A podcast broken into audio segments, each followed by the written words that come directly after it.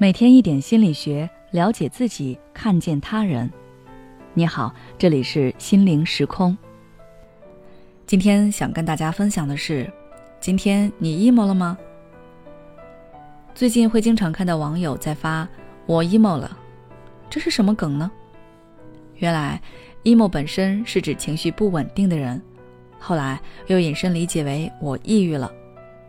不过这里的抑郁是指一种抑郁情绪。不等同于抑郁症，但是我发现很多人都不知道如何区分抑郁情绪和抑郁症。有些人感觉不开心了，就觉得自己有抑郁症了。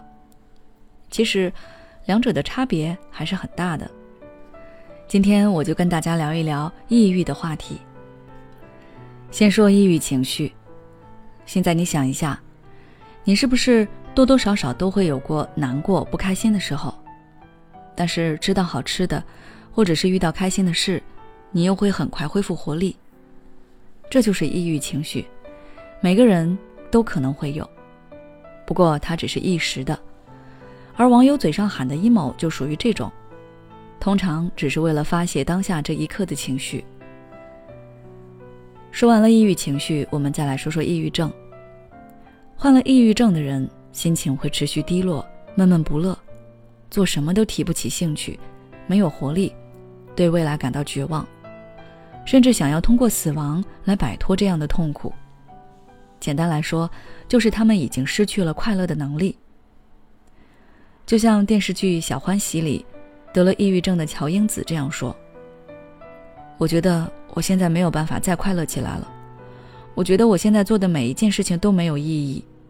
我每天都在失眠，整宿的睡不着觉。”我每天晚上都想哭，每一分每一秒都想哭。会患上抑郁症，这与很多因素有关，可能是家族遗传，也可能是生活环境所致，或者是性格影响等等。乔英子就是受到了家庭的影响，她妈妈不停的给她施压，控制她的人生，最后导致她情绪崩溃，患上抑郁症。而如果你无法判断自己是抑郁情绪还是抑郁症，这时候千万不要随便在网上就医，又或者是在网上查了一些资料你就对号入座，这很容易出问题。你应该到你们当地正规医院的心理门诊科或者精神科去面对面的进行咨询诊断，这样的结果才是更准确可信的。如果确诊了，想要治疗抑郁症，最主要的办法就是药物治疗。同时辅助心理治疗，只要你能配合医生的方法，遵循医嘱，你是有恢复的可能的。虽然说抑郁情绪不一定是抑郁症，但如果不及时调节，抑郁情绪累积多了，慢慢的就容易发展为抑郁症。所以在平时的生活中，一定要注意调节负面情绪。这里我也给大家几点建议。首先，我们要改善自己一些不好的生活习惯。给自己留出放松的时间，避免让自己长期处于高压状态。休息时可以多听听舒缓的音乐，放空自己。每天准时睡觉，不要熬夜。第二，多运动，保持心情稳定。运动能够调动我们体内的兴奋因子，促使身体分泌更多的脑内啡肽，从而对抗、减少体内的抑郁因子，让心情变得愉悦。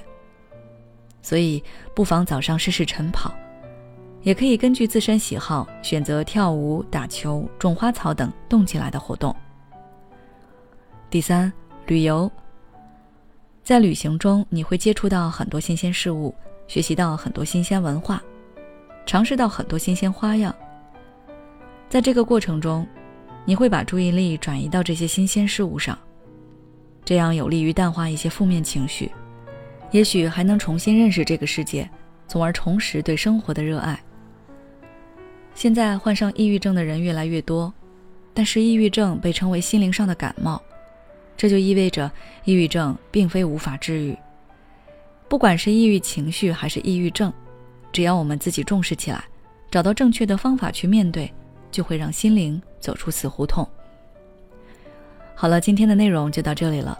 如果想了解更多关于抑郁的内容，可以微信关注我们的公众号心灵时空，后台回复关键词“抑郁自我疗法”就可以了。每当我们感叹生活真难的时候，现实却又告诉我们，生活还能更难。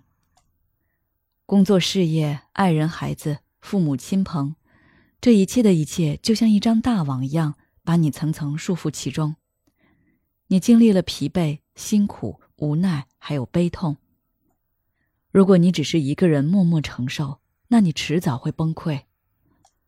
心灵时空组建了专业的心理救援队。每位咨询师都拥有超过二十年以上的咨询经验，只要你需要，我们就在。微信关注“心灵时空”，后台回复“咨询”就可以体验十五分钟心理清诊了。